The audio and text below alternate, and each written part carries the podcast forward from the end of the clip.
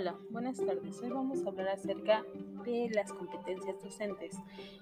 Hoy en día la formación y las actividades que se desarrollan como docentes en México se encuentran determinadas por el enfoque pedagógico, mismo que se ha generado un movimiento intenso, relevante que lleva a cabo una pregunta general.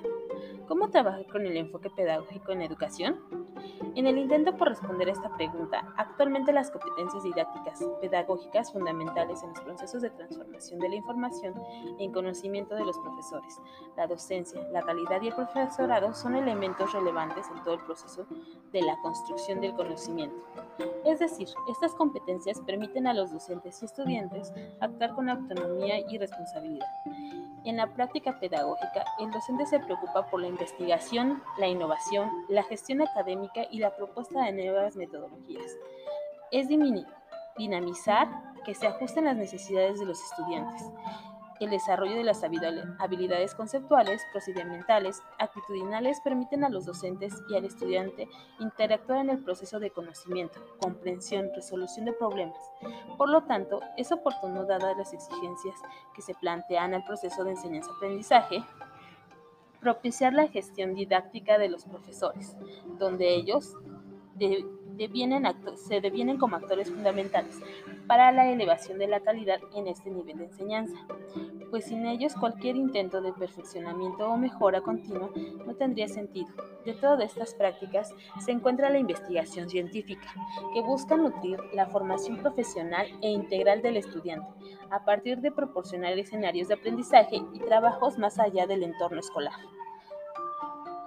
de estos proyectos de investigación a su ejecución e integración de informe,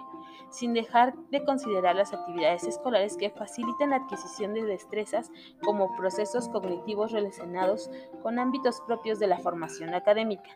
e investigativa. Los métodos de enseñanza a nivel más básico y medio superior se crean y se fortalecen en las universidades con el objetivo de contribuir al desarrollo de competencias disciplinares, tanto en las escuelas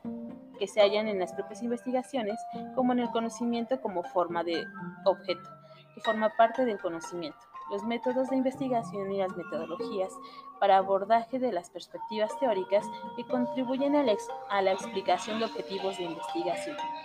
entre otros por lo cual el docente, además de estar habilitado por su perfil disciplinario, tiene que desarrollar competencias pedagógicas que le permitan diseñar e intervenir con eficacia en el proceso que se demanda en el marco teórico metodológico de las ciencias sociales.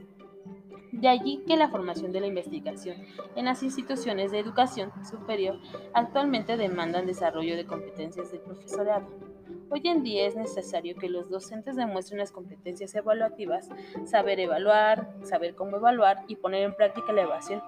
evaluación, como un amplio conjunto de técnicas y métodos. La evaluación es un juicio que valora acerca de los procesos formativos con la finalidad de conocerlos y comprenderlos y mejorarlos. En, tanto la autoevaluación es una modalidad que se sitúa en, al sujeto evaluador como principal agente y enjuiciador en la acción que se valora. En este caso, la estimación del dominio alcanza la práctica docente, examinar la secuencia de competencias, considerar y profundizar el rigor de estas. Al, autoevaluar el profesorado toma conciencia del nivel de logro de procesos de desempeño por esto es importante que las competencias sean sometidas al análisis valorativo. Todo esto como conclusión nos ayuda y nos servirá para que las competencias docentes sean una serie de habilidades, conocimientos y actitudes que el profesorado necesita dominar para ser capaces de llevar a cabo su trabajo de manera satisfactoria. Aquellos maestros que las posean podrán enfrentar todo tipo de desafíos y situaciones dentro y fuera del aula.